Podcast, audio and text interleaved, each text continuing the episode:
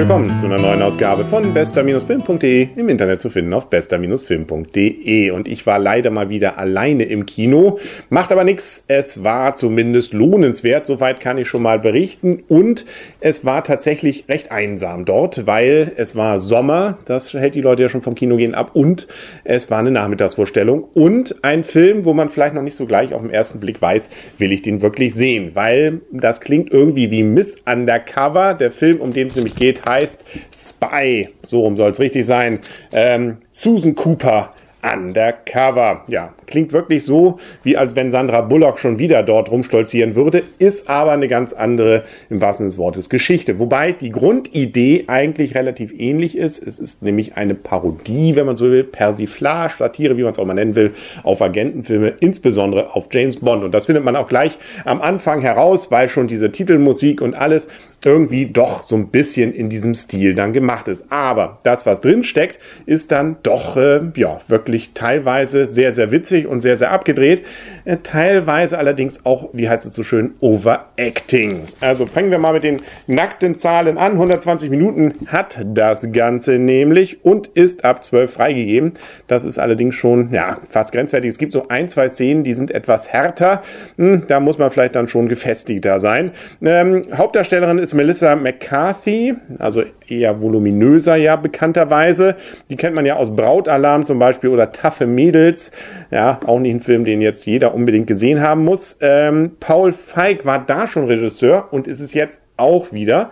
Und ähm, ja, nö. Also sie macht das eigentlich in den meisten Strecken sehr gut. Ähm, vielleicht kurz zur Geschichte.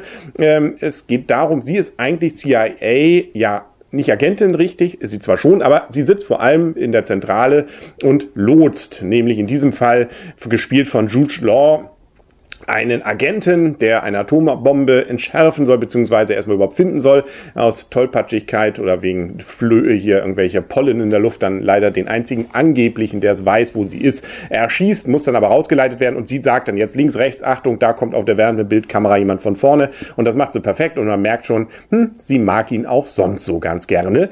Ähm, beim nächsten Einsatz allerdings geht er drauf. Und ähm, das äh, macht jetzt nämlich das Problem auch äh, etwas akuter, weil äh, es wird klar, die CIA scheint enttarnt zu sein. Man braucht also einen Agenten, der bisher vielleicht nirgendwo aufgetaucht ist. Ja, und dann nimmt man dann eben diese Agentin aus dem Keller, die bisher eben nur hinterm Bildschirm saß. Sie äh, sagt selber, sie wird es machen. Und äh, wie man dann auch feststellt, sie ist eigentlich gar nicht so schlecht da drin. Sie ist auch ganz gut ausgebildet. Das ist jetzt nicht wirklich so ähm, ja, peinlich, dass man sagt, wie kann man bloß auf die Idee kommen? Nö, sie kann schon einige Dinge und das merken dann auch insbesondere die männlichen Gegner relativ zügig. Highlight des Ganzen ist allerdings allerdings äh, ja, bei der CIA ein anderer, nämlich Herr Statham spielt dort auch mit, einen Agenten, hm, der dann, äh, wenn er das hört, sie macht das jetzt, dann hört er auf und äh, kommt dann trotzdem immer wieder ins, ins Gehege und er spielt den, ähm, ja, wirklich völlig überzogenen, ständig fluchenden und ständig von sich so überzeichneten äh, perfekt.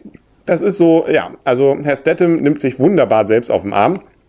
Jude Law macht wirklich gut seinen Agenten und das ist auch eine Karikatur, aber Statham, das äh, ist jedes Mal ein Highlight, wenn er dann aufzählt, was er alles schon mit einer Hand gemacht hätte und so weiter und so fort. Also ähm, ja, den hat man gut entsprechend gemacht. Er ist aber trotzdem irgendwie hat ein paar gute Gags. Es gibt gerade so ein Nachsetzen, so ein Halbsetzen immer wieder was, wo man sagt, jo, das ist ein guter Gag. Also das klappt ähm, und das ist auch wirklich witzig, wirklich gut gemachte Choreografien von Kämpfen zum Beispiel auch, mh, was man ja Frau McCarthy da eigentlich gar nicht so äh, zutraut weil sie ja doch, wie gesagt, ein bisschen voluminöser ist. Wunderbar, ist auch nachvollziehbar. Nur eben immer mal wieder kommen so Szenen, wo ähm, insbesondere sie, aber auch noch eine Freundin von ihr dann anfangen zu labern, zu reden und ah, da merkt man schon, mh, hm, jetzt äh, dreht es ins zu alberne ab. Und äh, da fand ich mich dann teilweise doch peinlich berührt. Gott sei Dank ging es dann auch wieder weiter. Also im Endeffekt fand ich den Film nämlich dann doch ziemlich gut. Und äh, einige von den Gags bleiben mir definitiv auch im Gedächtnis. Will ich auch nicht zu viel verraten. Da gibt es dann zum Beispiel noch so einen vermeintlich italienischen Agenten,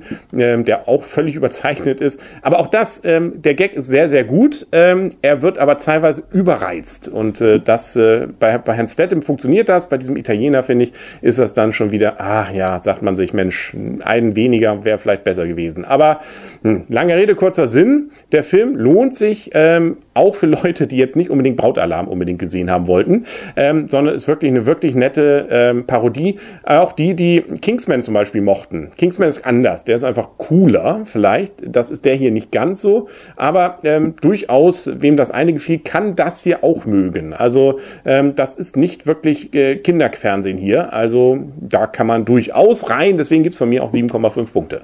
Ähm, ist jetzt nicht wegen dieser Menge, dieser kleinen Längen der Ober-Oberbringer, aber ein Film, den man wirklich sehr gerne mal gesehen haben kann. Ich sage ja schon allein wegen dieses völlig überdrehten Herrn Statham, der dort mitmacht. Der hat auch einen Namen, dessen Name kann man nachgoogeln. Ähm, Habe ich jetzt vergessen.